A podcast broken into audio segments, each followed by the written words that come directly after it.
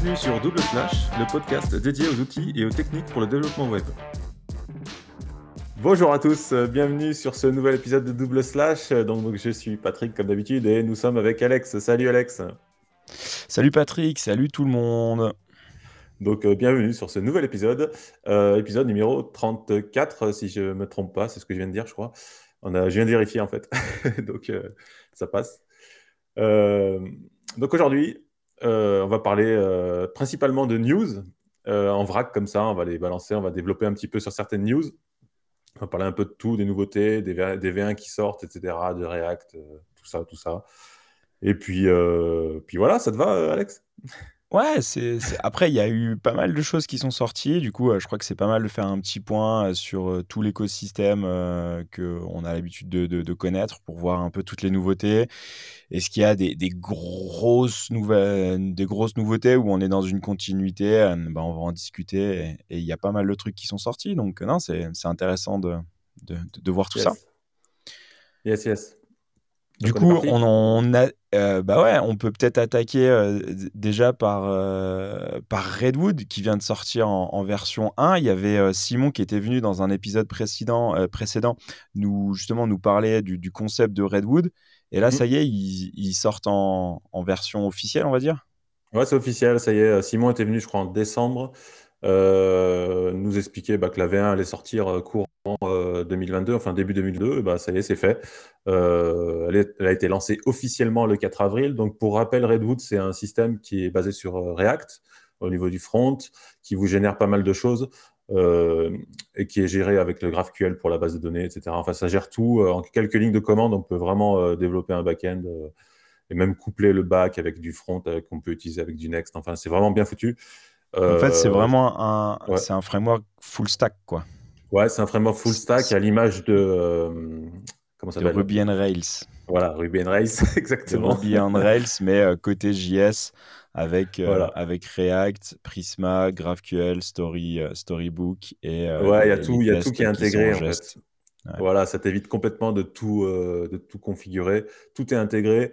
Et euh, c'est vraiment un bon système. Et euh, surtout, en plus de la V1, ce qui avait été annoncé, euh, c'est que un des cofondateurs, enfin des initiateurs du projet, c'est Tom Preston Werner, qui a annoncé que lui-même allait financer le projet pour la prochaine année, la prochaine année, avec un million de dollars. Donc, tu te dis bon, le projet est quand même plutôt viable. Ils ont des, ils ont de l'argent, ça continue, il a bien évolué. Ils investissent quoi. Ouais, il investit, donc c'est un projet qui est vraiment euh, fait pour durer, qui est, euh, qui est pas mal. Et je rappelle, puisqu'il y en a qui. Euh, ce, que, ce que nous avait expliqué Simon, en fait, à l'époque, et ce que certaines personnes utilisent en prod, c'est que tu peux utiliser la version back pour tout ce qui est GraphQL, etc., Prisma et tout ça. Et devant, tu peux coupler, tu n'es pas obligé d'utiliser du Redwood en front, tu peux très bien utiliser un, un Next.js en front et qui fait les appels. Ok, et donc en fait, tu t'en servirais juste pour ton back-end euh, et tout, le côté mm. facile, euh, facile API et tout. et après, devant, tu mets ce que tu veux. quoi. C'est ça, il y a des gens qui utilisent comme ça, donc euh, voilà, il y a vraiment différentes possibilités. C'est hyper flexible, contrairement à. Voilà, tout est intégré, mais c'est quand même assez flexible, donc c'est pas mal. Donc, Top. allez voir, quoi. Mm. Top. Top, top. Ça sort en V1, euh, donc c'est la version officielle. Euh, mais euh, il y a aussi Astro qui vient de sortir en V1, je crois, non? Non, bientôt. Alors Astro, c'est bientôt, je crois que c'est début juin, il me semble. Je crois que ça doit être indiqué sur l'article sur de blog. en fait, ah, Astro... Ah, c'est en version bêta, c'est ça? Ouais, là pour l'instant, ils sont en version bêta. Et voilà, la date officielle de la V1, c'est le 8 juin 2022. Donc, pour rappel, Astro, c'est un générateur de sites statiques qui est HTML euh, first. Donc, euh, qu'est-ce que ça veut dire? Ça veut dire qu'en fait, on va développer, tu vas développer ton site avec euh, du MDX déjà. Tu peux utiliser tout type de framework, React, Svelte, Vue, etc., Solid. Il y a vraiment pas mal de choix. Et au final, en, en priorité, ça sort du HTML. C'est pas forcément de la web app. Et après, tu peux rendre des éléments interactifs indépendamment de la page euh, style un formulaire, il va être interactif, mais le reste de la page va rester HTML. Donc c'est vraiment, euh, c'est pas full JS, c'est beaucoup plus performant. Et donc la V1 arrive enfin, euh, donc ça veut dire qu'on va pouvoir vraiment l'utiliser. Alors il y a déjà des gens qui l'utilisent en prod, hein. il y a beaucoup de gens, je connais des, agences qui l'utilisent en prod sans problème. Là officiellement, on pourra vraiment l'utiliser en prod. ça sera stable, l'API est stable, voilà. Ok. Et puis, euh, il, commence à avoir tout un écosystème euh, derrière euh, qui, est, quand même assez, assez intéressant. Il y a beaucoup de, de, petits plugins ou il y a toute une communauté qui s'est mis derrière où justement on va récupérer beaucoup de, de, fonctionnalités qui sont un peu out of the box et on va pouvoir en fait bah, customiser notre, notre site. Et, et c'est vrai que ce qui est quand même plutôt bien, c'est qu'il est totalement JavaScript euh, agnostique. Quoi. On choisit euh, si on veut mettre du JS, si on veut faire que du, que du pur statique ou, ou on veut utiliser euh, un peu de JS, on va pouvoir utiliser n'importe quel framework. Et donc ça, c'est plutôt, c'est plutôt intéressant. En fait, ça, laisse la porte ouverte à tout le monde. Et je pense que c'est peut-être la clé du succès, justement, c'est que c'est ouvert à tout le monde. C'est ouvert à tout le monde. c'est ouvert à tout le monde. De toute façon, c'est euh, on voit que les nouveaux euh, systèmes comme ça, les nouveaux frameworks, tout ça, essaient de se rendre euh, framework agnostique en fait, c'est-à-dire qu'ils se détachent complètement de React ou Vue. on a aussi Remix qui a été sorti il n'y a pas très longtemps, qui, est React à la base, mais ils ont annoncé que bientôt la suite, ça sera qui serait plus que React, ils seront vus, ils seront voilà. En fait, de plus en plus, en fait, ils se détachent en fait vraiment de ces librairies de, de rendu et ils essaient d'être multi-librairies. Donc, c'est pas mal. Après, ça se tient aussi. Euh, en fait, il se mmh. coupe d'une partie euh, de la communauté euh, de dev, quoi. Et, donc, ayant choisi ton camp, voilà, tu vas être soit plutôt React, soit plutôt Vue. Après, voilà, des gens qui sont compétents dans les deux, il y en a, mais pour maîtriser vraiment un framework, il faut passer du temps dessus. Donc, tu fais un mmh. effort. et donc, le, fait de changer de framework, bah, c'est un peu compliqué. Et si tu fais un outil que pour un seul framework, bah, tu te prives de, de tous les autres. Du coup, en, termes de stratégie d'adoption, c'est sûr que c'est c'est très très très très intéressant. C'est clair. Ouais, ouais, ouais c'est clair. Il y a ça et puis faut aussi faut aussi euh, faut pas oublier qu'aujourd'hui on est bah, aujourd'hui on fait du React, on fait du Vue. Mais dans cinq ans, on va faire quoi? Peut-être ça serait un autre système. Ah, et peut-être que grâce euh, et le fait de pas être euh, que React ou quoi, bah, peut-être Astro dans cinq ans marchera avec un autre, une autre librairie qu'on connaît pas aujourd'hui. Quoi. Donc, ouais, bien sûr. Voilà. Euh, ouais, y a, donc comme tu le disais, euh, il y a les thèmes. Ils ont fait un concours d'ailleurs le week-end dernier, je crois, pour un développement de thèmes avec euh, il y avait un price money ou je sais plus ce qu'il y avait en, en prix. Donc tu pouvais développer un thème puisqu'ils ont un système de thèmes un peu comme Gatsby d'ailleurs. Et puis ils ont aussi euh, des connecteurs aussi pour les providers en fait. Ils ont comme Remix en fait, ils ont différents systèmes pour déployer ton site sur Amazon, déployer ton site sur Vercel, enfin voilà. Et ça s'adapte assez rapidement. Mm. Donc c'est ah, excellent. C'est vraiment bien foutu. Astro, euh, ça a bien évolué et la V1 arrive et c'est vraiment cool. C'est un bon système. Hmm. C'est statique, c'est euh, par définition c'est performant. Euh, en parlant de ah performance, il y, a, y a un petit, une petite librairie qui s'appelle Party Town. qui, qui, vient de sortir, tu peux nous en parler? Enfin, qui est aussi en version bêta, mais qui qui est déjà en place. C'est quoi ce concept de Party Town en fait? Alors, Party Town, euh, alors c'est vraiment en version bêta, j'ai pas encore osé l'utiliser en, en prod, hein. ne serait-ce que, enfin en tout cas avec des clients. J'ai pas vraiment testé. Alors, pour faire le, pourquoi Party Town euh, Simplement parce qu'en fait, on a un réel problème avec les scripts tiers qui sont insérés euh, sur le site internet. Donc toi, tu vas faire un développement hyper tu vas, tu vas faire les images hyper bien redimensionnées. Attends, attends, attends, Patrick, tu es en train de nous dire que euh, les clients, ils nous payent, nous, on se casse le cul à faire des, euh, des trucs hyper performants. Et après, en fait, tu as l'équipe market qui vient et qui nous met euh, du chat, euh, des, euh, le troisième système d'analytics en surcouche et qui viennent plomber toutes les perfs. C'est ça que tu dis? C'est exactement ça. oui, bien sûr. Et tu as bien, bien résumé, c'est vraiment le marketing qui fait ça, malheureusement.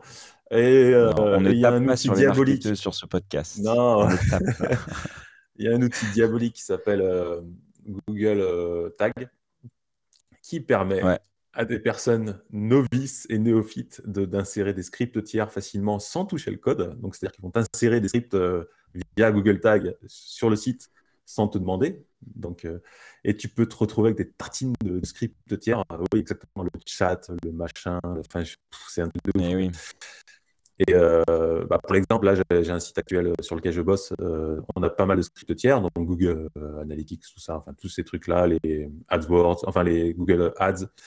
Et on a parfois, quand je fais des tests de vitesse, on a des, scripts qui peuvent être, ça peut bloquer jusqu'à 800 millisecondes la page, en fait, le chargement de la page, qui est, ce qui est plutôt énorme, en fait. Donc ça plombe vraiment, vraiment un site web, un chargement de site web. Donc par en fait, le, le concept, c'est d'utiliser les web workers en fait, il déporte tous ces scripts tiers sur les web workers. Donc, euh, vraiment un process séparé de la page web, ce qui fait que ça va plus bloquer en fait euh, le chargement de la page. Et c'est à part, Donc en fait, c'est vraiment donc en fait, si on résume, c'est d'abord l'expérience utilisateur, je lui affiche son contenu et après, je viens lui charger euh, toutes les, les, les, métriques ou les, services qui sont annexes on va dire, euh, la messagerie, euh, les analytics, euh, les, choses comme ça. C'est ça? Bah ouais, c'est ça. En fait, tu as le, le, thread principal qui va, qui va faire son petit travail. Et à côté de ça, tu as le web worker qui va charger les scripts tiers. Il peut travailler en même temps, ça, ne gêne pas. C'est deux, vraiment deux threads différents, mais ça bloque plus la page. Et c'est finalement, c'est une très bonne idée. Tu te dis pourquoi on n'y avait pas pensé avant. Après, peut-être les web workers n'étaient pas encore bien, bien euh, répandus sur tous les navigateurs. Aujourd'hui, c'est un peu le cas. Donc, euh, l'idée est très, très bonne. Et je pense que bah, ça va vite prendre le dessus. Après, c'est ça a testé. Mais c'est encore en version bêta. Donc, euh, allez-y tranquillement. Parce que sinon, le marketing va gueuler. J'ai plus mes chiffres. Ah, c'est quoi ce bordel? et euh, par contre, là, on n'est pas en version bêta. Euh, grosse, grosse nouvelle de euh, React qui passe en, version 18. du coup, là, on n'est pas sur, on, n'est pas sur de la bêta. Tu, tu, enfin, je sais et tous les auditeurs du, de double slash savent que tu, tu es un plutôt pro React. du coup, tu as pu tester, tu as, pu regarder, tu as pu voir un peu qu'est-ce qu'il en est. Euh, je suis prêt mais j'ai revu aussi, attention. je ferai même, de l'Angular, c'est pas de problème. c'est JavaScript. Euh, ouais, en fait, React 18, euh, la nouveauté, c'est que bon, ils travaillent dessus depuis un petit moment, c'est en version alpha, machin, tout ça. là, sauf qu'ils l'ont publié maintenant sur NPM, c'est-à-dire que sur ton package.json, aujourd'hui, bah, si c'est un système dans ton éditeur comme Scott qui te dit ta dépendance est, à jour, bah, tu vas avoir une proposition de React 18. Alors attention, euh, c'est encore une version bêta, on n'est pas même, je ne sais même pas si c'est même vraiment bêta encore. Bon, en tout cas, c'est disponible sur NPM, donc ça veut dire qu'on peut l'installer, on peut jouer avec, etc. Tout n'est pas encore stable. Euh, donc il y a pas mal de nouveautés, d'autres qui ne sont pas encore terminées. Euh, je vais faire vite fait quelques nouveautés. Alors la principale évolution de React 18, c'est le, le, mode de rendu. Il y a un mode de rendu, un nouveau mode de rendu. Donc là, c'est vraiment. Alors, il y a un article de blog qui explique super bien. Euh, ils appellent ça le concurrent rendering. Euh, donc, c'est un mode concurrent. Ce qui fait en fait, alors on ne sait pas exactement comment ça fonctionne et il explique clairement que, bah, en fait, que c'est pas notre euh, affaire en fait. En gros, ça change vraiment. c'est une grosse update dans le corps qui n'y avait pas eu depuis un moment. Et euh, finalement, c'est pas à nous, développeurs, de comprendre comment ça fonctionne. Nous, on utilise l'API, voilà. en gros, c'est ça. Et en même temps, c'est vrai, moi, j'ai pas fait, euh, enfin, je suis pas un matheux, donc euh, je, ne sais pas comment ça fonctionne. Et puis, je serais même pas capable de le comprendre, je pense. Mais il y a vraiment un changement fondamental au niveau du rendu. Et en fait, est-ce que ça amène, ouais. est-ce que ça amène au moins une performance ou pas? Ça, amène énormément de performance. En fait, il faut savoir que le mode actuel, donc si on est sur React 18, euh, bah, comme la plupart des projets actuels, euh, quand le rendu de la page, en fait, là, donc on parle de réhydratation et de rendu, de re-render, en fait, une fois que c'est lancé, on ne peut plus l'arrêter. Voilà. Donc, euh, tu charges ta page, React se met en place, il va rendre la page, et là, il, il se lance et tu ne peux plus l'arrêter. Donc, ça peut prendre plus ou moins du temps. Si tu as mal codé, machin, tout ça, s'il y a des process qui prennent du temps, une requête, machin, tout ça, ça peut durer du temps. Et tu, ne peux plus l'arrêter, c'est fini. Euh, en fait, la nouvelle, euh, le nouveau mode rendu, en fait, il est complètement différent. On, peut, on pourra euh, l'arrêter, le reprendre, le mettre en pause, etc. Donc, il est vraiment beaucoup plus efficace. On peut le contrôler et c'est vraiment un changement fondamental par rapport à l'ancien mode. Et ce qui fait qu'en fait, l'interface, en fait, il va, elle va pouvoir être utilisable plus rapidement. En fait, tu sais, as le quand tu fais des, tests de page, euh, de speed, speed Avec Lighthouse Ouais, voilà, Lighthouse. tu as le. Comment il s'appelle? Le First Interactive FC. Enfin, le fait de pouvoir cliquer sur un bouton assez rapidement. La première interaction disponible pour ton utilisateur. Voilà. Et eh ben en fait, ça va améliorer ces choses-là en fait, puisque ton, ton interface va devenir beaucoup plus rapidement euh, interactive en fait, par rapport à ce mode de rendu. Et ça va beaucoup moins bloquer le thread principal en fait. Donc, euh, en fait, l'hydratation, tout ça, tout sera beaucoup plus rapide. Et il y aura moins de problèmes de, de rendu. Enfin, c'est vraiment plus efficace. On n'en sait pas plus, mais tout ce qu'on sait, c'est que ça sera beaucoup plus efficace. ça, c'est clair. Ok. Donc, euh, gros changement à ce niveau-là. Ensuite, tu as aussi le streaming server rendering qui va avec en fait. Hein, euh, euh, c'est en fait ça va envoyer le bah, c'est du streaming au niveau du serveur en fait. Ça envoie les données au fur et à mesure en fait. C'est pas un seul bloc. Ok. Mais alors c'est quoi? C'est c'est avec des, des events et c'est des streams en JavaScript ou c'est du WebSocket ou c'est autre chose? Non, ça, non, non, ça change rien. Normalement, c'est juste le, En fait, si tu veux, aujourd'hui, euh, quand tu fais du server-side rendering, tu vas, ça construit ton application et ça te la transforme en HTML en fait, en statique, et il te renvoie le HTML d'un bloc. Voilà, il te, renvoie tout d'un bloc. Et là, en fait, ça renvoiera par morceau en fait. Voilà. Donc. Euh, ok. D'accord. Un peu comme une vidéo, tu vois. Quand on fait du streaming, on a des petits morceaux de la vidéo au fur et à mesure. Là, ce sera pareil. Donc moins de blocage, vraiment... plus rapide. ok. Et en fait, ça va avec ce système de concurrent rendering, puisqu'en fait, les morceaux vont arriver au fur et à mesure, vont être euh, vont devenir interactifs au fur et à mesure qu'ils vont arriver. Ok. Donc ça va vraiment changer pas mal de choses. Ça marche. Voilà, il y a... après il y a plein de choses, mais je vais dire les principales. Il y a l'automatic batching. En fait, c'est euh, aujourd'hui si tu fais un, imaginons un use effect avec plusieurs euh, set states dedans. Donc, euh, set state, c'est pour changer un euh, équivalent en vue, c'est quoi? Attends. Euh, bah, c'est tes data, quoi. ouais, tu changes ta data, enfin bref. Mais là, as, en fait, si tu veux, quand tu as un state qui est dans un component, en fait, tu as un set state que tu peux, pour changer une valeur, et tu peux en mettre plusieurs à la suite, changer plusieurs valeurs à la suite. Bah, ce qui se passait, en fait, jusqu'à maintenant, c'était, il pouvait en, il faisait le premier, hop, il faisait un rendu, le deuxième, hop, il faisait un deuxième rendu, et ainsi de suite. Et donc, si tu en avais trois, quatre qui suivaient, bah, tu avais quatre rendus euh, du component euh, d'affilée. Euh, ce qui va se passer maintenant, c'est qu'en fait, il va faire les quatre. Il va faire les quatre. Il batcher. Et il va faire le rendu à la fin. Maintenant, il, va batcher les, les tous, tous les sets et il va, il va re-rendre le, le composant rendu à la fin une fois qu'il aura batché les, tous les sets. Quoi. D'accord. Donc ça, c'est pas mal parce que tu as vraiment ton élément qui se rend qu'une fois déjà, donc plus performant, et en même temps, as ton, state, bah, si tu as besoin de l'utiliser ailleurs, bah, tu sais que c'est rendu en une seule fois. Donc c'est pas mal. C'est un truc bah, qui améliore toujours les performances. Après, il y a d'autres concepts aussi, euh, les transitions. Euh, on pourra mettre avec un start transition, en fait, on pourra mettre des éléments qui sont plus ou moins importants, non urgents, en fait, par rapport à aux components. Voilà, il y a des. Euh, C'est-à-dire que tu vas pouvoir organiser ton rendu en mode ça en premier, ça en deuxième, ça en troisième?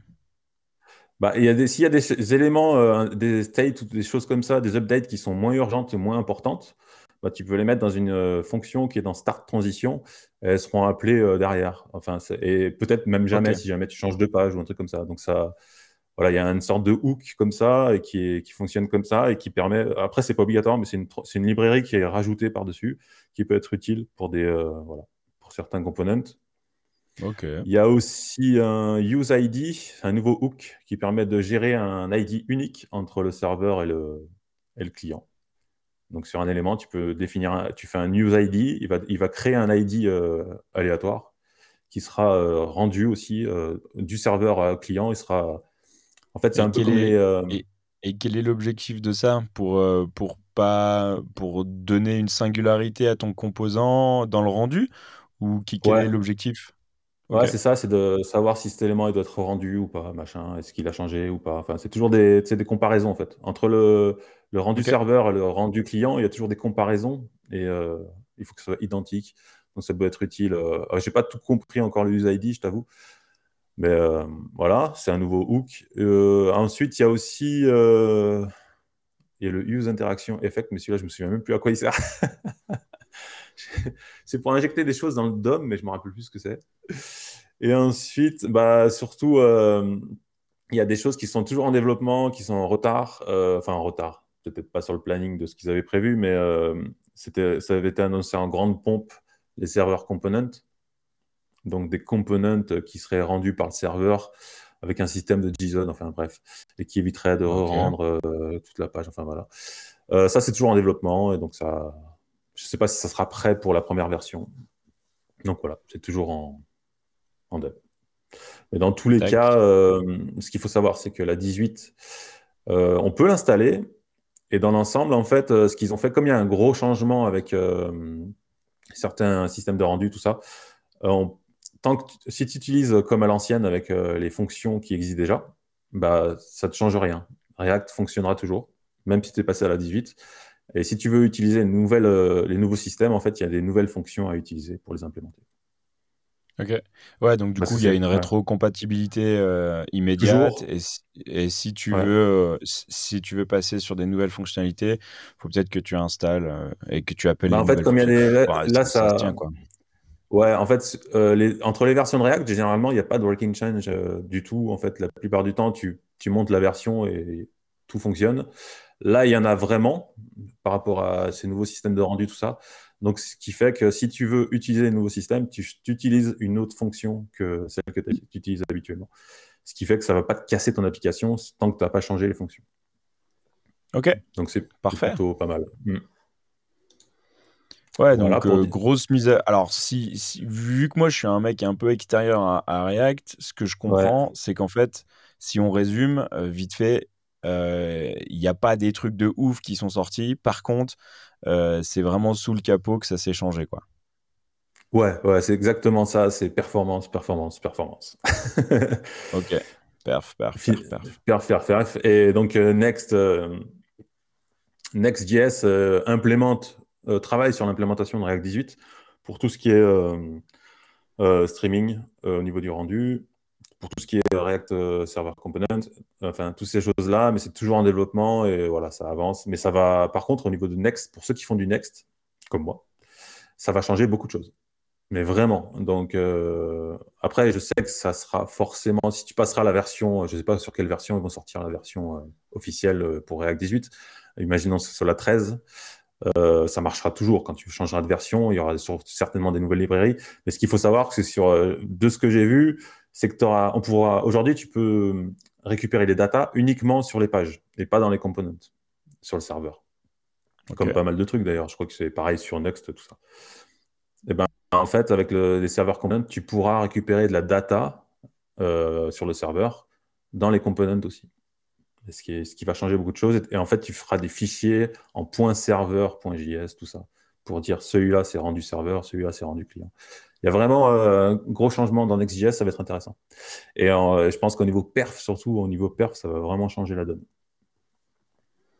Ok, bah, on garde un œil dessus et puis, euh, et puis on refera un retour une fois qu'on aura testé et mis les mains dedans. Ouais, de toute façon, je pense qu'on fera de toute façon un épisode pour, sur Next.js, sur, sur un retour d'expérience et puis les bonnes pratiques, tout ça. Parce que là, ça fait pas mal de mois que je travaille dessus et ouais, je pense qu'il y a pas mal de trucs à apprendre.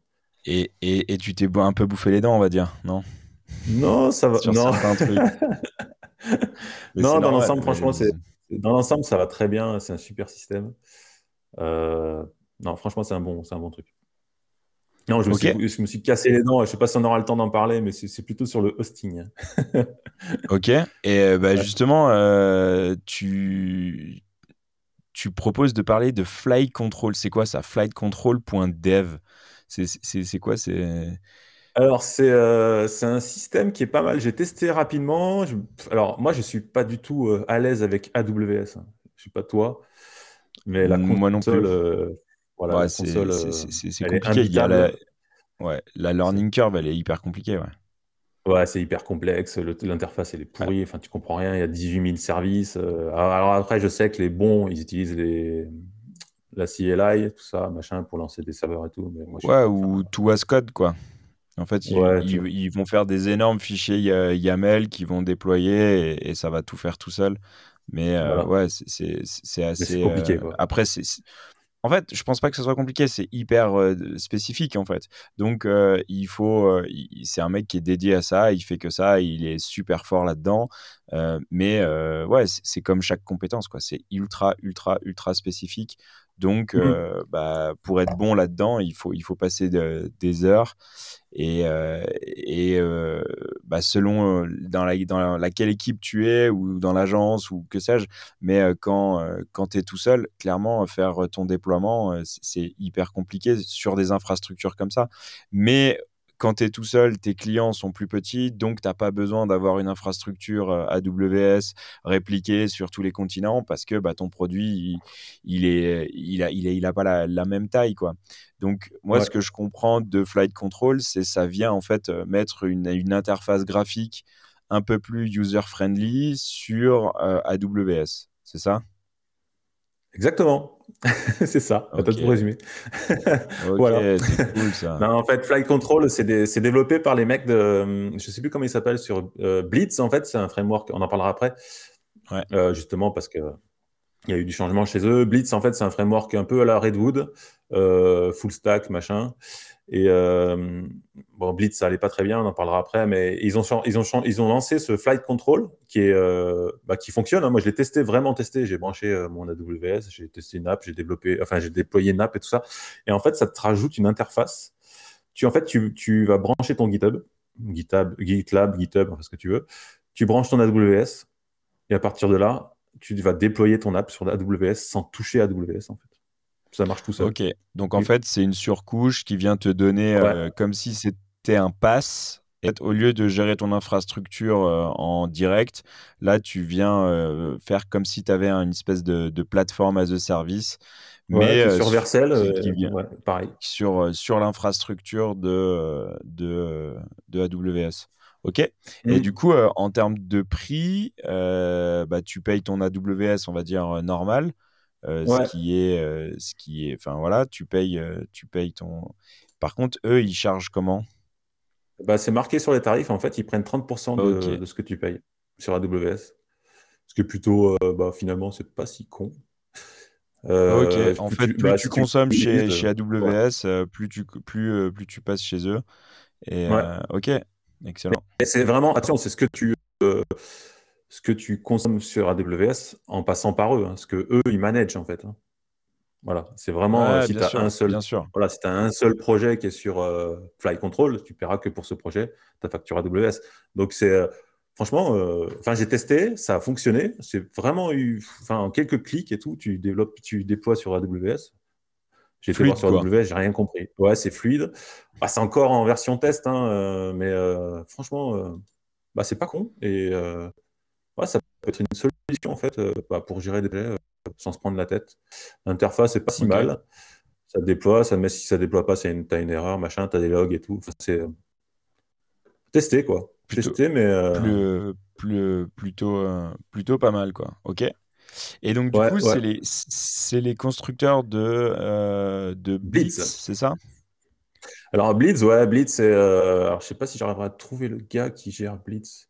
Je me souviens plus. Il a toujours un petit nœud papillon là. Sur, je le suis sur Twitter. Euh, en fait, Blitz, donc c'est comme je disais, c'est un système un peu à Redwood qui était full stack, euh, voilà, qui développe, euh, enfin qui te lance les données, machin, les data, les connexions à la base. Stack React Framework. Voilà. Sauf que bah, ça marchait pas vraiment. ah. Donc ouais, je sais pas. En fait, ils sont, en fait, ils ont un jour, il a lancé un tweet en disant euh, bah écoute, euh, je sais pas, le futur de Blitz, c'est quoi? Euh, Aujourd'hui, on se rend compte que finalement, c'est pas tellement utilisé. On n'a pas beaucoup de, de gens qui utilisent la librairie, tout ça, enfin le framework. Donc, il s'est dit qu'est-ce qu'on fait? Est-ce qu'on arrête? Est-ce qu'on voilà Donc, il a lancé un petit peu un truc sur GitHub. Et en fait, leur, bah, ce qu'ils ont fait, en fait, c'est qu'ils sont, ils ont pivoté complètement le framework sur un système. Euh, alors aujourd'hui, on n'a pas tous les détails parce que bah, forcément, ils travaillent dessus, mais c'est une sorte de, suite d'outils en fait qui sont framework agnostiques. Donc euh, voilà, c'est destiné à être, utilisé avec tout. Hein. Ça peut être Remix, Svelte, Next ou Next, n'importe quoi. Et ça va être des systèmes voilà, pour euh, l'authentification, connexion à la base de données, tout ça. Donc c'est tous des outils comme ça qui vont te permettre bah, de rajouter des couches sur des, sur des frameworks que tu utilises et qui te rajouteront des outils en fait. Donc ça, c'est le futur de Blitz. Donc, alors ils ont dit que pour l'instant, ils maintenaient le framework qui existait pour les gens qui l'utilisent, hein, parce qu'il y a quand même des gens qui l'utilisent. Donc c'est toujours utilisable. Mais voilà, ça pivote complètement là-dessus. Ok, et du coup, est-ce que tu crois pas qu'ils vont rentrer en, en, en, confrontation directe avec Redwood? Bah, je sais pas exactement, parce que vraiment, euh, on ne sait pas encore exactement, elle explique dans l'article, tu vois, le Future of Blitz, euh, ce qu'ils vont faire, mais euh, on ne sait pas en fait encore exactement. C'est des trucs de convention, d'authentification, d'autorisation, tout ça, des templates. Ils parlent de plein de trucs comme ça. C'est c'est toujours la, la, la, même chose. Hein. Euh, nos applications, euh, c'est euh, il faut t'authentifier, il faut voir si quelle autorisation il a. voilà, c'est toujours la même chose. Hein. Mmh. Et je me rappelle de quelqu'un qui me disait, de toute façon, ce qu'on fait, euh, on, met juste un, document Excel designé avec des couleurs et c'est tout. Mais euh, effectivement, on peut, beaucoup de, on peut faire beaucoup de choses avec Excel, sauf que mmh. bah, c'est pas designé, c'est pas scalable, c'est pas machin. Mais, euh, mais dans l'idée, dans, l'idée, c'est toujours la même chose. Ok, donc c'est un, un, projet qui est, qui est peut-être à suivre, voir un peu vers quelle ouais, direction. Faut voir ce que ça va donner. Ouais. Mmh. Il, il, part quoi. Yes, ça marche. Et, euh, et, toi, tu fais des tests ou pas? Parce que j'ai vu que sur le dernier, sur le, sur le dernier épisode, tu avais euh, un, une, une, petite affiche tester, c'est douter. Ouais, je l'ai parmi, ouais, tester, c'est douter. bah, c'est clair, tester, c'est douter. Enfin, ton code, il est propre, non? Il n'y a pas besoin de tester, non? Tu fais des erreurs, toi? ça sert à rien. non. Et euh, du, du, coup, tu voulais parler de vitesse? Bah, Vitest, en fait, c'est un framework euh, bah, qui a été sorti euh, en vitesse, j'ai envie de dire. il est sorti il n'y a pas très longtemps. D'ailleurs, il est en V0.9.3, donc on n'est pas sur la V1. Hein. Euh, le plus utilisé aujourd'hui, il faut le dire, enfin, c'est Gest au niveau des tests. Alors, tu parles euh, sur des tests unitaires, vraiment sur des tests euh, le, plus petit ouais, que tu Je parle de tests unitaires, euh, tests, il y a aussi des snapshots sur Jest qui sont utilisés, qui te font un snapshot de ton component et après s'il y a un changement, il te dit hop, il y a tel truc à changer, attention. et ouais, je parle de tests unitaires, donc les tests vraiment qui sont au minimum à faire sur une application digne de ce nom, j'ai envie de dire. Hein Bon. Non, moi je fais des tests. Euh, ça, je, peux le dire. Après, sur, sur, les tests, il, faudrait qu'on fasse un épisode parce qu'il il y, a, y, a, quand même des approches euh, différentes. Euh, mais ce, qui est sûr, c'est que c'est qu'aujourd'hui, tu as un outil qui, qui est propulsé par vite et qui est assez performant et qui reprend les mêmes conventions que, que Gest et que Chai aussi. Exact, base de Gest surtout. En fait, ils ont. En fait, c'est c'est un outil qui a été développé euh, dans, chez, enfin, chez Facebook, euh, qui, est, qui est le, donc, je te dis, le plus utilisé, je pense, aujourd'hui sur tout ce qui est application euh, voilà, digne de ce nom, web app. Et, sauf que de temps en temps, bah, il y a des jours où, enfin, il y a des, il y a des moments où Facebook met, met des ressources sur Gest et il évolue. Et, pendant, et après, pendant un an, par exemple, il n'y a personne quasiment qui travaille dessus, ou un seul mec, donc le truc évolue quasiment pas. Euh, enfin, c'est un petit peu instable. Donc les mecs, bah, ils ont lancé un nouveau système de test euh, basé sur vite. Et euh, non seulement ça va vite comme, bah, comme vite, c'est hyper efficace. Après, c'est toute à peu près la même configuration, tout ça que Gest, donc ça change pas beaucoup. Et ça supporte aussi, bah, comme, comme toujours, plusieurs frameworks, enfin plusieurs librairies, Vue, React, Svelte, tout ça. Donc bah, je ne l'ai pas testé encore parce que moi, toutes mes, tous mes projets sont vraiment configurés pour du geste. Je n'ai pas encore pris le temps de, de, de, tester euh, voilà, un vrai projet avec Vitest, mais euh, je pense que ça va être un bon concurrent à geste et pourquoi pas à un moment donné, euh, il ne va pas prendre le dessus ou quoi. Mais en tout cas, vite, je ne sais pas toi, mais moi, vite, je l'utilise de plus en plus sur des projets. Et, non, c'est sûr, c'est indéniable. C'est indéniable. Après, moi, je suis sur des plus gros projets pour l'instant où je suis sur Nuxt et je ne peux mmh. pas passer euh, sur, ah sur, sur Vite parce que Nuxt 3 n'est pas encore finalisé. Et donc, du coup, euh, voilà, je suis on est dans une période un petit peu, euh, un, peu bâtarde, on va dire, sur, sur, sur, sur, les deux. Et 3 n'est pas encore totalement stabilisé, mais il faut mmh. commencer à investir dessus, passer du temps pour pour que quand, dès qu'il sera prêt, en fait, euh, pouvoir, pouvoir faire la transition. C'est pour ça qu'ils ont mis en place le système de bridge où justement tu peux passer de Nuxt 2 à Nuxt 3 sans, sans avoir un gros gap. Il y, a, il y, a, justement cette notion de bridge. Après, cette notion de bridge, elle vient avec aussi tous les tous les modules qui sont à côté et euh, tous les modules ne sont pas prêts pour euh, Nux 3, donc ce qui freine un peu aussi l'adoption euh, de, de, de mmh. Nux 3 parce qu'il y a des modules qui sont indispensables. Et si par exemple tu as besoin de, de, de, ces modules-là pour ton, ton, projet en production, bah, tu vas pas le faire tout de suite parce que le module est pas prêt ou il est en développement, mais tu sais jamais quand est-ce qu'il va sortir. Or, toi, ton client, il a, il a signé pour une date et donc du coup, il faut que, il faut que ça soit en prod à une date voulue, quoi. Donc, on est euh, mmh. sur euh, sur Next, on est un peu sur sur une partie un peu un peu au, milieu. Et mais bon, ça ça ça va sortir, donc c'est cool. ça va sortir. Ouais, ouais, j'espère, j'espère rapidement. Enfin, je sais pas que la date, il n'y a pas de date en fait, je crois, sur euh, Next 3. Non, il y a Mais c'est vrai qu'il manque des choses, comme euh, Next Content, je crois qu'il n'est toujours pas euh, migré, je crois. Ouais, il y a pareil, il y a, il y a, il y a Next, il y a Next Content, il y a le module PWA, il y a des, des, des modules euh, images ou des, des, des, choses comme ça qui, qui apportent vraiment une vraie grosse plus-value euh, au, au, framework Nuxt. Nuxt euh, et donc si s'il n'y a pas ça c'est un petit peu plus c'est un petit peu plus compliqué quoi donc sur la roadmap euh, premier, fin trimestre, euh, l'ARC devrait sortir. Le content numéro euh, content V2, donc compatible avec Nox 3 sur deuxième, deuxième trimestre 2002. Pareil sur le système d'authentification, deuxième, euh, de, deuxième trimestre, et euh, le SEO, la PWA, les I18N euh, sur la. donc, ça, ça serait plutôt sur la, la, fin de l'année. quoi. Donc, ah, c'est bientôt hein. Oui, ah, Q2, c'est bientôt, Q2. Ouais, Q2, c'est pas loin, c'est pas loin, ouais. C'est bien, c'est parce que comme on a pris du retard pour refaire le site euh, de Double Slash, peut-être qu'on va partir directement sur la V3.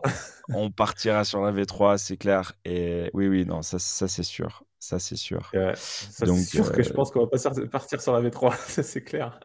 Euh, si, on partira sur la V3, on partira pas sur la V2. de toute façon, Non, non, là où on en est, c'est sûr. Quand, on aura plus de temps pour travailler dessus, on essaiera de le faire en plus. En... Ce serait bien qu'on arrive à le faire un petit peu en live sur certains, certains blocs.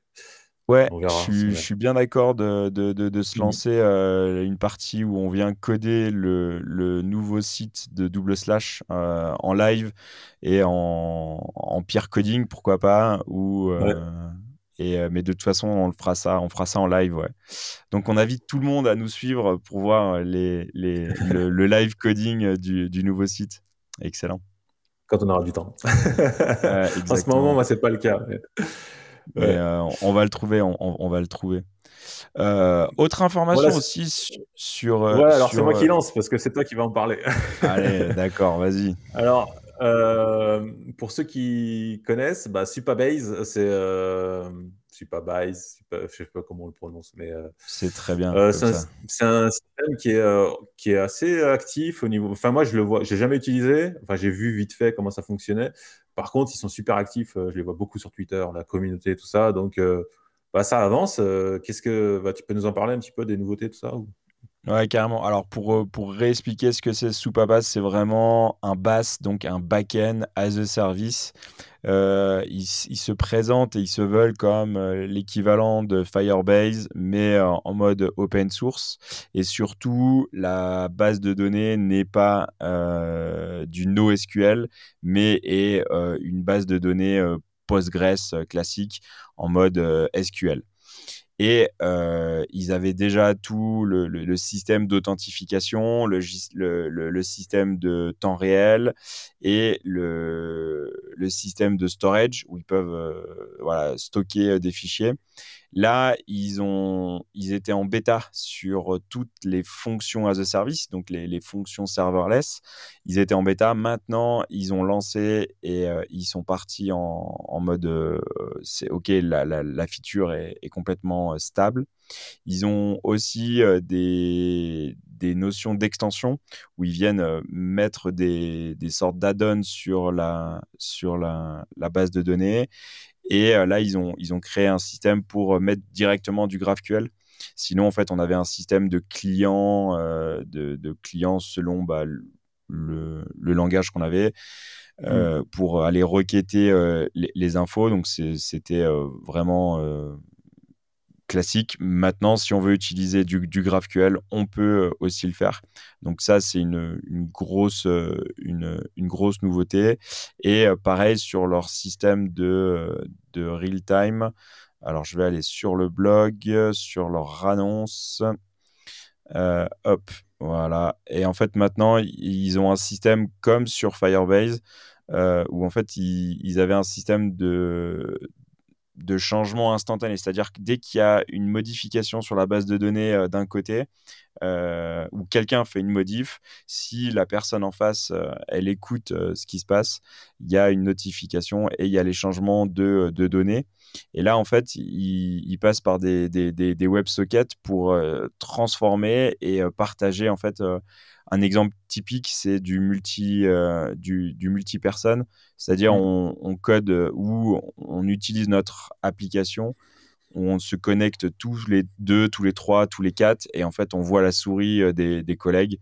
Voilà, euh, et bah en fait ça c'est des genres de fonctionnalités qui sont intégrées directement par par Supabase. Une démo là, multiplayer. et exactement Hop, on va aller voir la démo. Alors pour les gens qui nous suivent euh, sur, euh, sur euh, YouTube ou plutôt ceux qui nous écoutent sur, sur les plateformes, sachez qu'on est aussi sur YouTube et donc vous pouvez aussi nous retrouver. Et en fait, à chaque fois qu'on évoque des sujets, on essaye de partager les écrans directement et donc ça donne un peu plus d'informations. Euh, ouais, alors toi, il faudrait que tu te connectes en même temps, comme ça on, on, on regarde. Mais en fait, ce qui, Mais c'est pas grave, euh, Patrick. C'est pas grave. Ah, mais en fait, ce qu'il ce qu'il faut comprendre, c'est que euh, toutes ces extensions en fait viennent vraiment enrichir et faciliter la vie du, du, du, développeur où on mmh. se concentre sur notre business logique. Ok, on veut créer des tables, ça va hyper vite. On veut faire du temps réel, ça va assez vite.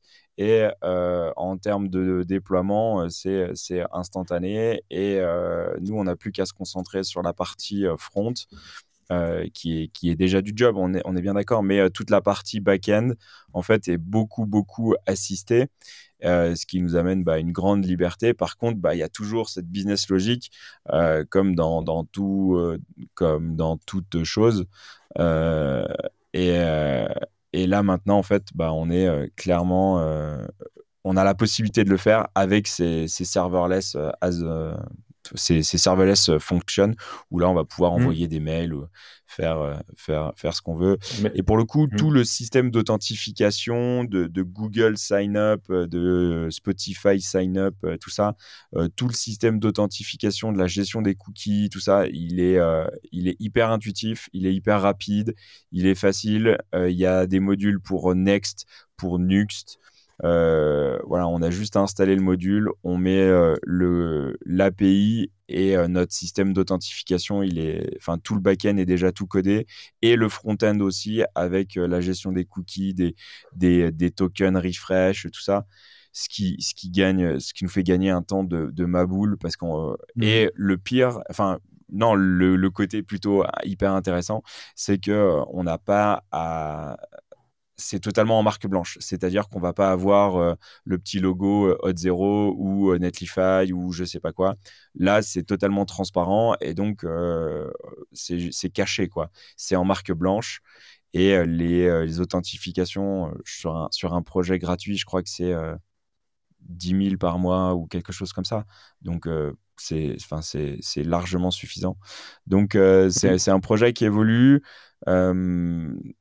comme tout, je pense que il, faut, il faut vraiment voir la, le besoin en fait.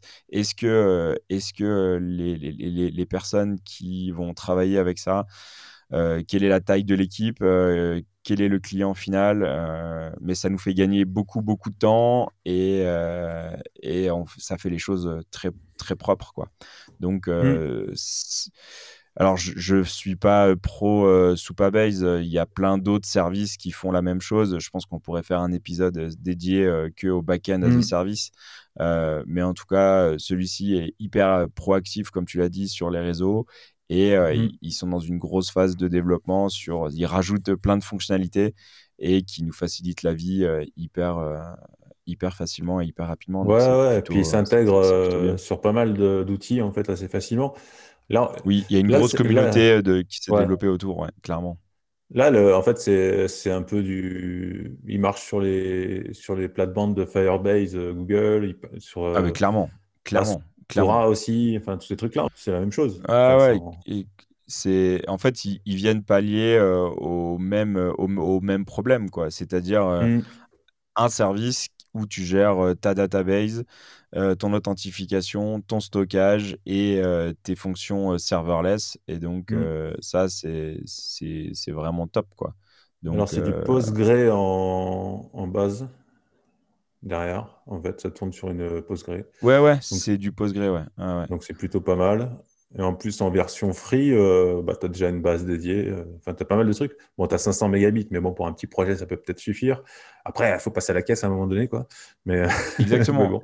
mais, en fait, euh, ce qu'il faut comprendre, c'est le temps que tu vas mettre à, déployer, à mettre, à, configurer ton backend, à déployer ton backend, à, à, le maintenir, à le faire évoluer, à mettre toutes les extensions. Là, en trois clics, c'est fait. Et tu peux te concentrer sur la valeur de ton projet ou le problème que tu résous. Du coup, non, c'est bah très, très, très, bien. Quoi. Soit tu payes euh, des devs euh, qui dev pendant plusieurs jours et ça va te coûter bah, X euh, par fois, fois, le nombre de jours, donc ça coûte relativement assez rapidement cher. Soit tu utilises des services comme ça où le mec il mettra une demi-journée pour le mettre en place et puis ça te coûtera beaucoup moins cher. Alors ouais, tu vas payer tous les mois, mais de toute façon, dans tous les cas, tu payes, mais après, c'est un, un, choix. Voilà clairement. Ça, dépend. Donc, euh, non, c'est un projet qui est, qui est, vraiment. Ah, ça, c'est pas mal. Hein. Mais même mm. pour un petit side project, euh, voilà, découvrir le truc, euh, mm. c'est vraiment, vraiment bien. Après, moi, je l'utilise sur avec, avec mes clients et j'en suis super, super content. Vraiment. Donc, un projet, un projet à suivre. Super. Et j'ai vu que tu voulais sortir de, de, Storybook. Non, mais non. dis-nous dis tout. Dis-nous tout. C'est quoi non, C'était une, news qui est sortie. Euh, je voulais en parler. Alors, Storybook, c'est un super outil. Je l'utilise. Euh, j'utilise quasiment sur mes projets. Et d'ailleurs, un des derniers projets que sur lequel je travaille. Euh, bah, je l'impose souvent, moi, Storybook, en fait. Parce que je dis, ouais, on met Storybook, tu, verras, c'est vachement bien. Et euh, finalement, les développeurs qui ne connaissaient pas, ils aiment bien, en fait, parce qu'ils développent les components dans Storybook, euh, voilà, complètement à part de la page, tout ça. Donc, ça leur plaît bien. Seulement, Storybook, bah, il a beaucoup évolué. là, on a la version 6, mais il reste toujours un petit peu lourd, en fait, quand tu vas le déployer, tout ça. C'est très, très lourd, en fait. Il y a beaucoup de, je ne sais pas combien de mégas il fait, il est assez lourd, il est assez lent, des fois, au déploiement. Donc, il y a un ingénieur de chez Uber, voilà. C'était une petite news qui était passée comme ça, qui, qui adore Storybook mais qui voilà, qui toujours ces problèmes de performance, tout ça, le temps de build et tout. Donc, il a créé un petit projet, projet alternatif qui s'appelle Ledle, euh, qui est complètement euh, connectable sur les storybooks. Il, il, prend en charge les components story, là, le format.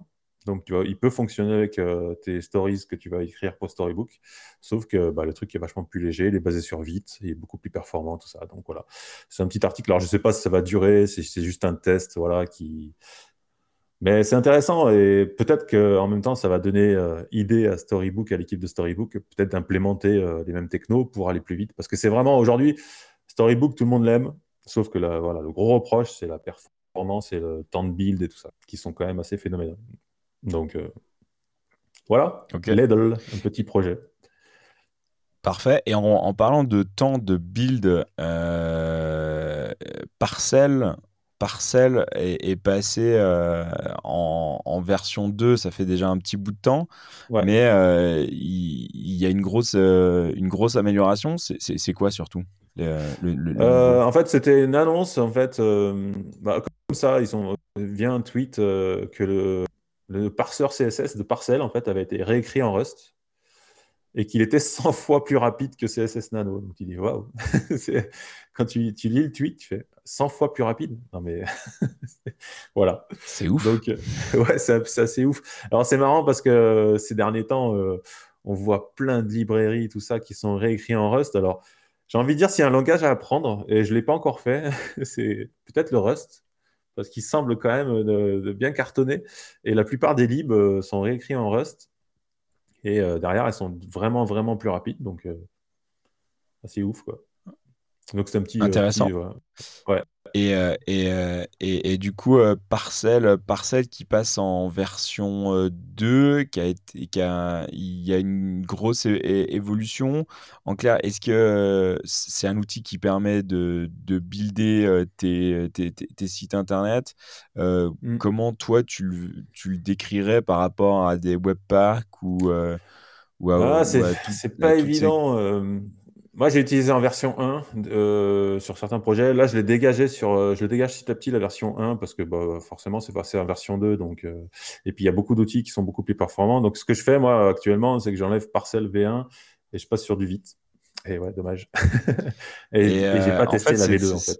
C'est la, la grande question que je me, je me pose c'est est-ce que la version V2 arrive pas un tout petit peu trop tard? Par rapport à l'effervescence qu'il y a entre Vite, et, euh, ESBuild et, et tous ces possible. Euh, c'est possible parce que tu vois, la version 1 alpha, la version 2 alpha 1, elle était sortie en 2019 quand même, en septembre 2019. Et la, la version 2 officielle est sortie, si je regarde, si mon internet fonctionne. Alors, le ben, 2021, donc tu vois, il s'est passé quand même deux ans de développement pour la V2. Et ouais, comme tu dis, peut-être qu'il est arrivé. S'il n'y avait pas vite, à la limite, peut-être qu'il serait vraiment l'outil incontournable, mais aujourd'hui, je ne sais pas. Alors, en tout cas, moi, je ne l'ai pas testé. Euh, il garde ce, petit concept de zéro configuration par, par défaut. Donc, ça, c'est l'avantage. Hein. Tu l'installes, hop, il va te chercher les librairies qui vont bien, tout ça. tu fais du React, il va chercher tout seul React. Il t'installe tout seul. Mais bon, ouais, c'est vrai, peut-être que. Il faudrait le tester. Honnêtement, je ne sais pas. Après, après euh, là, on est tous les deux, on discute, on est gentil, mais euh, mm. ce qu'il faut pas oublier, c'est qu'il y a plein de mecs derrière euh, tous ces produits-là, enfin tous ces services-là, ils sont open source, c'est-à-dire que les mecs qui passent du temps sur leur temps libre pour écrire ça. Parfois ils sont, parfois ils sont détachés, dans, ils font partie des, grosses boîtes, ils bossent, mais bon, ils font quand même de, de, de l'open source, et donc faut pas non plus être trop méchant en disant ouais les gars vous arrivez trop tard vous avez été branlé pendant deux ans. C'est ça enfin ce qu'il faut pas oublier c'est que il y, a plein d'outils euh, la majorité sont open source euh, et qui nous euh, en tant que dev nous facilitent la vie de, de fou. Et ouais il faut faut pas être trop trop méchant. Et, donc non t'as raison ouais je suis peut-être un peu méchant en disant qu'ils ont mis longtemps pour sortir la V2 mais ouais t'as as raison ce que tu dis c'est que L'open source, euh, c'est important. On l'utilise au quotidien. On fait même euh, du business avec, hein, même des bah boîtes d'ailleurs. Donc, euh, bah n'oubliez pas de contribuer à l'open source quand vous pouvez. c'est très important. Ah, bah ouais, clairement. Et faites-vous, faites même de l'open source, proposez des, des trucs si ça n'existe pas. si vous voyez qu'une librairie a un manque, essayez de voir si vous ne pouvez pas développer justement cette, cette, fonctionnalité qui manque ou des choses comme ça. Donc, faites de l'open source, c'est important. Ou alors, si vraiment vous n'avez pas le temps, soutenez l'open source. Souvent, il y a des, euh, on peut faire de la donation, des trucs comme ça. Même 5 euh, euros, euh, tout ça. Si chacun donne 5 euros, je veux dire, c'est déjà, c'est déjà, c'est déjà top. Super, quoi. C'est déjà top. Mm. Et si on parlait de Tina CMS Ouais. Alors, Tina, bah, Tina continue son petit développement. Ça commence à être vraiment pas mal du tout. Alors, petite pensée à Franck. Hein, Tina, euh, ça me fait, à chaque fois que je vois Tina, ça me fait penser à Franck. Donc, euh, voilà, qui nous a quittés euh, l'année dernière. donc Tina, bah, ils ont annoncé le plan pour 2022, donc ils ont prévu de sortir la V1 courant de l'année. Là, je ne sais pas s'il y a une date. Et ça évolue, ça évolue, et il commence à être pas mal. Il y a beaucoup de fonctionnalités qui ont été rajoutées. Donc Tina CMS, le projet Tina CMS est open source. Et après, derrière, en fait, il y, a une, il y a une connexion. Alors, les, gens de Tina, c'est les gens de Forestry, c'est la même boîte.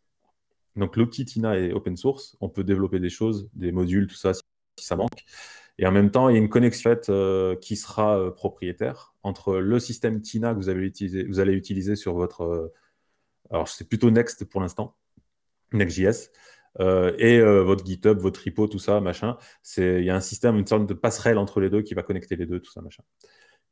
Qui fera le, le job pour sauver sur le tout ça. Mais sinon, dans, l'ensemble, l'outil est open source.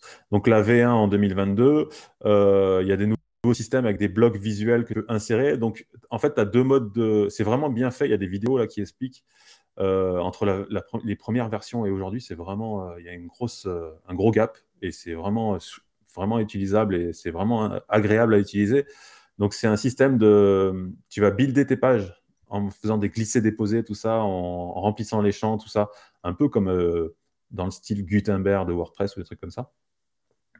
Et, euh, et en plus, euh, la grosse force de Tina, en fait, c'est que derrière, en fait, il va te faire, il va, en fonction de tes données, donc tu as tes pages avec tes components, euh, tu as telle donnée, un titre, un texte, machin, tout ça, il va te générer, en fait, un schema GraphQL. En fait, c'est du GraphQL derrière. Ça peut être étonnant. Excellent. Excellent. Exactement. C'est, en fait, c'est du, il génère un schema correspond à T et euh, tout est et comme Forestry en fait tout est dans ton repo en fait. C'est tout du statique en fait des fichiers.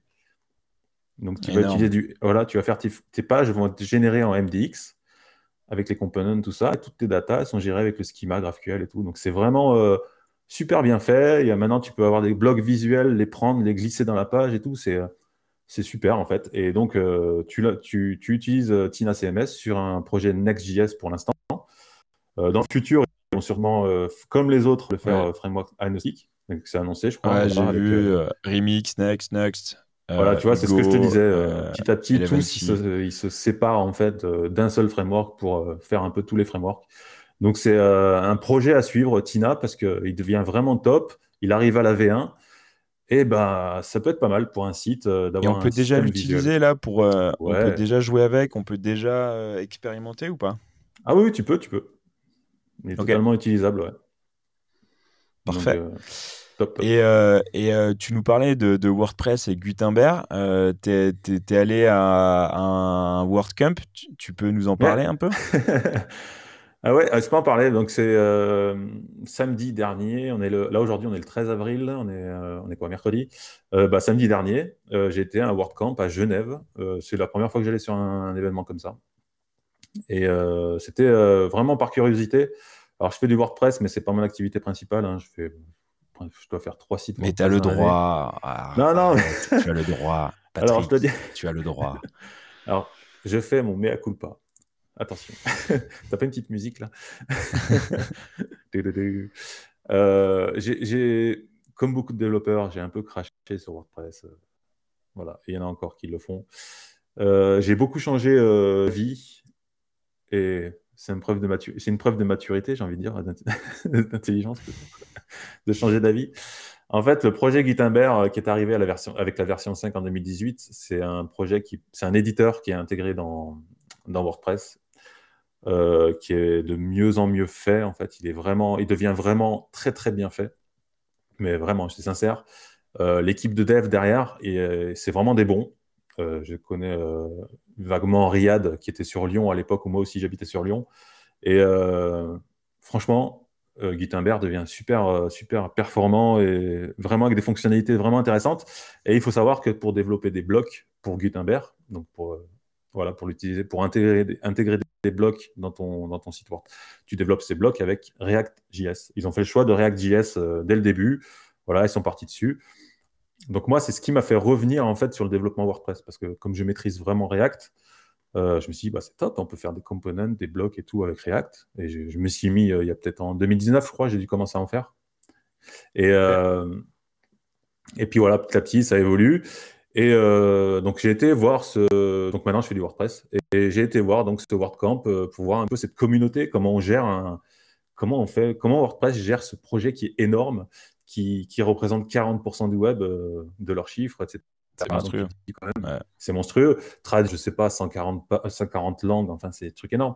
Donc, c'était vraiment intéressant. Et je suis tombé sur une communauté. Euh, alors, c'est un c'est des événements qui sont plutôt orientés. Euh... C'est pas hyper technique. Hein. C'est euh, voilà. C'est assez. Plutôt, on va dire, webmaster ou gens qui, voilà, qui, qui sont pas hyper techniques. Il y avait des gens très techniques, mais la majorité, c'est pas des gens forcément très techniques, tout ça. Donc, c'est intéressant. C'est une communauté qui est super bienveillante. Tu arrives, tu as un bon accueil, tout le monde est gentil, machin, tout ça. Et après, j'ai appris des trucs super intéressants, euh, notamment euh, comment ils font pour gérer la communauté, comment on peut contribuer au framework, etc. Donc, ils ont tout un système de contribution. Euh, c'est vraiment bien fait, c'est intéressant. Et je dois dire que, bah, franchement, c'est la force de WordPress, je pense, c'est la communauté aujourd'hui. C'est ce qui fait que l'outil est super euh, développé, super utilisé. Et Après, c'est la euh, communauté qui crée aussi un écosystème, un écosystème où euh, il y, a, y, a, des gens qui font des billets là-dessus et qui font du pognon par des services, des plugins, mmh. et tout ça. Et ce qui vient contribuer en fait à la force et à la solidité et la pérennité de, de, cet écosystème, clairement. Ouais, ouais, ouais donc c'est c'était vraiment sympa. Euh, on n'était pas énormément, on était 150, je crois, un truc comme ça. Mais ouais, super cool. Franchement, euh, à faire. Après, voilà, j'en ai, appris quelques, j'ai appris quelques infos sur, voilà, je te dis, euh, la communauté. comment développer. Ils ont un système pour les traductions et tout ça. Tout le monde peut contribuer aux traductions, etc. Donc, c'est vraiment. on verra. Enfin, je pense à pas mal d'outils open source, comment se développer, comment. Il y a des choses à apprendre, quoi. Yes, yes, yes, yes. Eh ben, ça fait, euh, ça fait pas mal d'infos, tout ça. Euh, écoute, euh, moi, ce que je te propose, c'est on en reste là pour, pour aujourd'hui. On garde, on a encore plein de choses à parler. Mais bon, il y a des tonnes. Exactement. Il y a, il y a le... Ça bouge trop vite dans notre écosystème. Ça bouge trop vite. et du coup, à la limite, ce qu'on va, ce qu'on va faire, on va, on va rester là pour aujourd'hui. Et, et puis on reviendra avec d'autres d'autres épisodes un peu dans, le même dans le même délire. la suite, on va parler analytics, on va parler peut-être mmh. hébergement, on va parler plein de choses. Il y a des il y a des épisodes qui vont qui se profilent, qui vont être plutôt pas mal. Ouais, ouais, un XJS aussi. Enfin, il y a pas mal. De... Je pense qu'on va en faire. On va essayer d'être un peu plus régulier là c'est le printemps, donc. exactement, Le dernier épisode euh, bah, sur le euh, Web 3 a bien fonctionné dans l'ensemble. Hein, assez surpris, hein, euh, bonne, pas mal d'écoute. Et puis, puis même moi, ça m'a fait pas mal changer d'avis. Je me suis renseigné.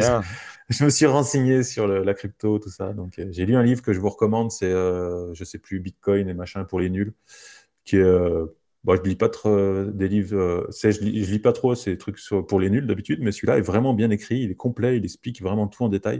Donc, je vous le recommande. Euh, ça permet de comprendre pas mal de choses. Ouais, donc voilà. Parfait. N'hésitez pas à partager, promouvoir, discuter, échanger sur, sur ouais sur justement sur, euh, bah, sur double slash, ça nous aide euh, à, grossir et à, gagner un, à gagner un petit peu en visibilité. En tout cas, nous, ça nous anime toujours et ça, c'est toujours super bien. Un grand merci à tous et puis à bientôt.